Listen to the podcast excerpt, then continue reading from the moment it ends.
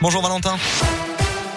Bonjour Alexis, bonjour à tous. Un point euh, sur le trafic. Tout d'abord, le tunnel de Fourvière fermé quatre nuits cette semaine. Des travaux d'entretien d'équipement sur l'axe M6-M7 vont se dérouler les nuits du 18 au 21 octobre de 21h jusqu'à 6h du matin.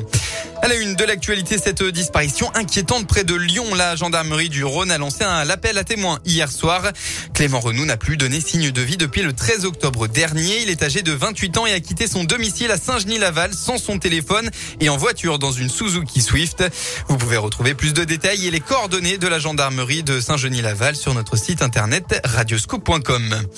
Un mot du festival Lumière, c'est la fin de cette édition aujourd'hui. Après neuf jours intenses, la cérémonie de clôture a démarré à 15h à la Altony Garnier en présence de Jeanne Campion, prix Lumière 2021. La cérémonie s'achèvera avec la projection de son grand classique, la leçon de piano. Emmanuel Macron a lui dénoncé hier des crimes inexcusables pour la République à l'occasion d'une cérémonie officielle pour les 60 ans du massacre d'Algériens le 17 octobre 1961 à Paris sous l'autorité euh, du préfet Maurice Papon. Geste inédit pour un président français, le chef de l'État a participé à un hommage sur les berges de la Seine. Le préfet de police Didier Lallemand a lui déposé une gerbe de fleurs à la mémoire des morts ce matin, geste là aussi inédit. En sport, c'est le match le plus attendu de la saison au stade de Gerland. Le Loup reçoit ce soir le stade toulousain, champion de France et champion d'Europe en titre. Toulouse, leader du classement et invaincu depuis le début de la saison. Un monstre, mais qui a quand même des failles. Et oui, les Lyonnais le savent bien puisqu'ils avaient gagné les deux matchs contre Toulouse la semaine, la saison dernière. Pour Jean-Marc Doussin, le plus important, c'est déjà de ne pas craindre cette équipe. On s'est vraiment concentré sur nous parce qu'il y a déjà assez de monde qui les bade.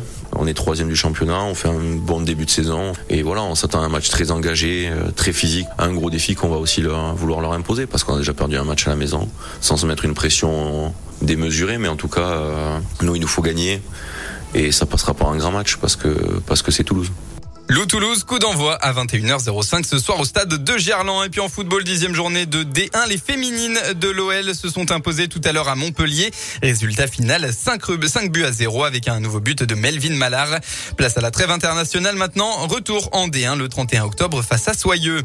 En basket, après sa première défaite en Euroleague jeudi dernier, l'Asvel retrouve le championnat élite ce soir. Les Villeurbanais se déplacent sur le parquet de Strasbourg. Coup d'envoi de la rencontre il y a quelques minutes.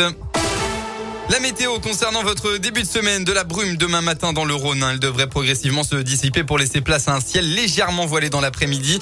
Côté température, vous aurez entre 16 et 18 degrés au maximum. La tendance pour cette semaine, le soleil devrait être présent dans le département jusqu'à mercredi matin.